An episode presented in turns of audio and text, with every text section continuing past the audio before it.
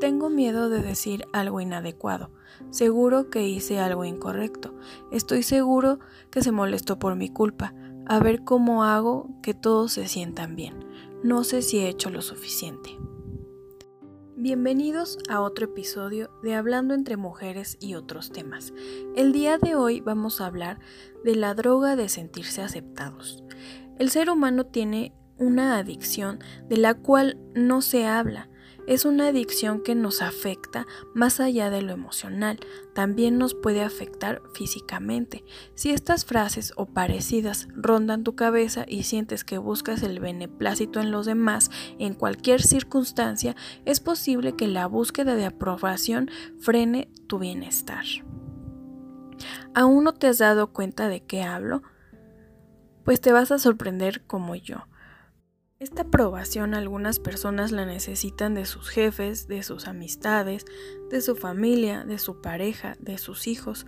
Cuando no la llegan a tener, sienten que no son merecedores de atención, de amor, de validación. Pero ¿por qué somos así? ¿Por qué necesitamos la atención de los demás? ¿Por qué necesitamos que el jefe nos dé un reconocimiento, una palmadita en la espalda? ¿Por qué necesitamos que nuestros hijos y familiares nos den esa atención? Te voy a explicar la razón. Ante todo esto, te diré que es normal. No te sientas mal, es algo que todos hemos experimentado alguna vez en la vida y se da más comúnmente entre parejas y entre familiares. A decir verdad, yo creo que más entre nuestros padres ya que es algo que desde la niñez nos hemos quedado. Es esa enseñanza que tenemos de que si hacemos las cosas bien, nos ponen una estrellita en la frente. Pero vamos a superar esta necesidad con siete puntos. Punto número uno. ¿Qué imagen quieres causar? ¿Te enfocas más en la versión positiva de ti o si aceptas tus errores?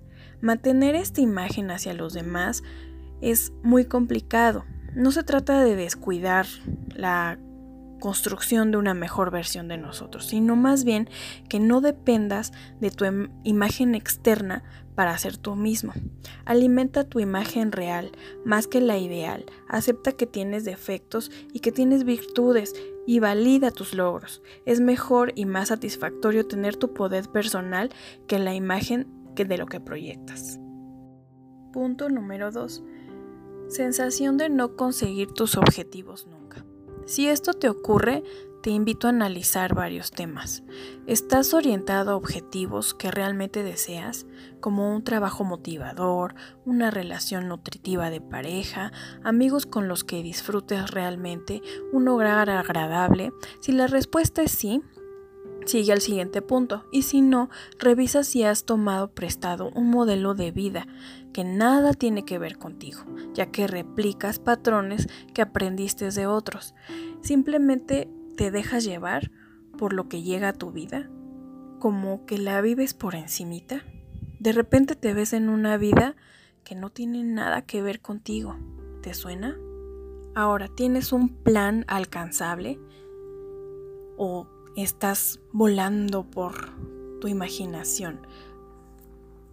Cuando te pones metas enormes, quizá habrá que partirlas en trozos más pequeños para poder disfrutar cada paso y también celebrar cada logro. Plantéate que esa necesidad es real y que te está empujando a cumplir tus sueños. ¿Qué es lo que quieres alcanzar? ¿Reconocimiento, estatus, protagonismo? ¿O si estás cumpliendo tus sueños? También tienes que ver si consigues y celebras o logras y sientes que no es suficiente.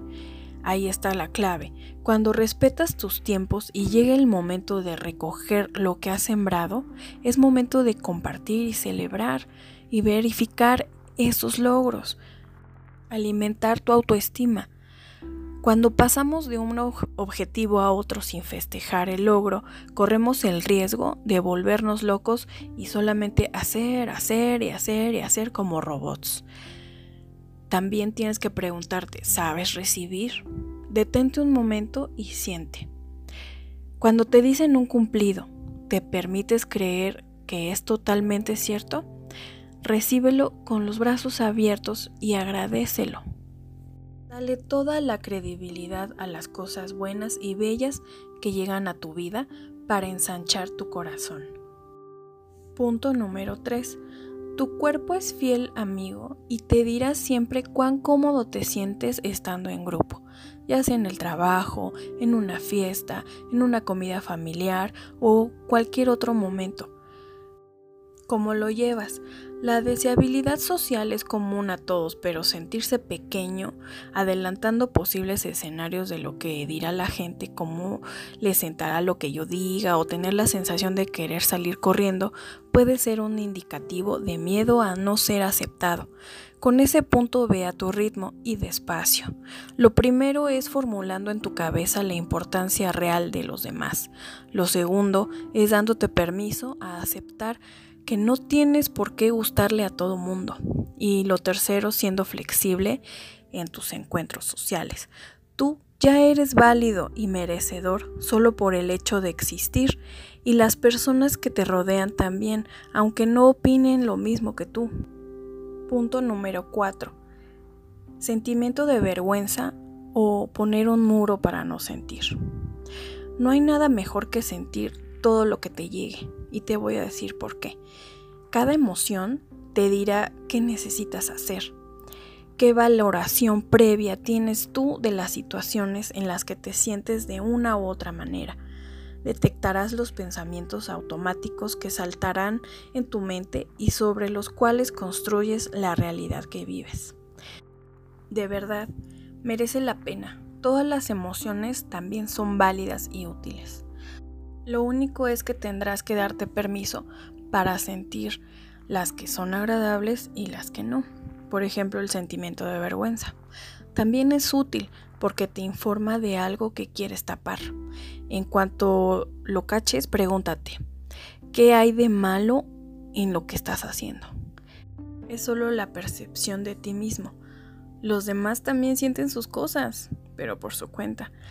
La vergüenza en general hace que ocultes cosas de ti. Si es por los demás, volvemos al principio, haz lo que tú eres, que no dependa totalmente del entorno para sentirte más libre, auténtico, genuino. Ese es tu verdadero poder. Punto número 5. Querer que todos valoren lo que haces. Es totalmente normal. Hasta es un ajuste psicológico de los comportamientos que tenemos. A todos nos gusta que nuestra madre se alegre cuando le regalamos un ramo de flores, que el jefe se ponga contento cuando le entregamos un informe y que tus amigos se ilusionen cuando los llamas. Pero ahora, cuando por costumbre ponemos demasiadas expectativas en que tus logros sean reconocidos por todos, eso ya considera un riesgo, porque los demás tienen derecho a expresar su opinión, porque cuando el tú se hace más grande que el yo y no están a la misma altura, puedes empezar a cocinar un resentimiento dentro de ti y a la larga generar malestar. La solución, si generas expectativas, comunícalas. Punto número 6. Postergar tus acciones por miedo al que dirán. Cuando estás a merced de la aprobación de los demás y el afán de perfeccionismo por cumplir una imagen, todo se cierne sobre ti y será lógico que las cosas anden más despacio. ¿Pero por qué? Estar en este paradigma de victorias contra fracasos es muy estresante y es habitual que de forma inconsciente retrases decisiones para no verte en la posibilidad de que algo salga mal. Con esta polaridad no hay grises en medio y los resultados serán jueces de qué dirán y si es acertado o no. El resultado siempre va a ser mucho estrés. Entonces merece la pena tener en cuenta que el camino entre el punto A y el punto B hay muchas alternativas y que todas son avanzar. Es un cambio de forma de pensar en el que aprenderás a valorar no solo los resultados, sino el proceso, las habilidades que vas aprendiendo en el camino. Mejorarás y puedes hacer una relación más amorosa con tu proceso y contigo mismo. Si postergas, obsérvate e indaga cuáles son los pensamientos que te impiden ir a un ritmo más ligero. Punto número 7. Dificultad para poner en práctica la asertividad. Es respetar y valorar al otro al mismo tiempo que hacerlo contigo mismo. Te ayudará entre otras cosas, a no tener que ser amable todo el tiempo, decir no sin sentirte culpable, comenzar a expresar tus opiniones con confianza en ti mismo y tomar tus propias decisiones con mayor seguridad. Al mismo tiempo, recibir el feedback de otros con distancia y calidez, sin tomarte nada personal. Pasar tu atención de los demás son más importantes a somos importantes, los dos o ambos. Construir una sana autoestima día a día. Comenzar a sentir con más comodidad dentro de ti, dentro de tu entorno, en relación a otros y al mundo. Déjame saber en los comentarios qué te ha parecido este podcast, que lo hago con mucho cariño. Espero que te haya gustado y si hay algo que mejorar, por favor indícamelo. Me agradará mucho saber de ti. Hasta la próxima.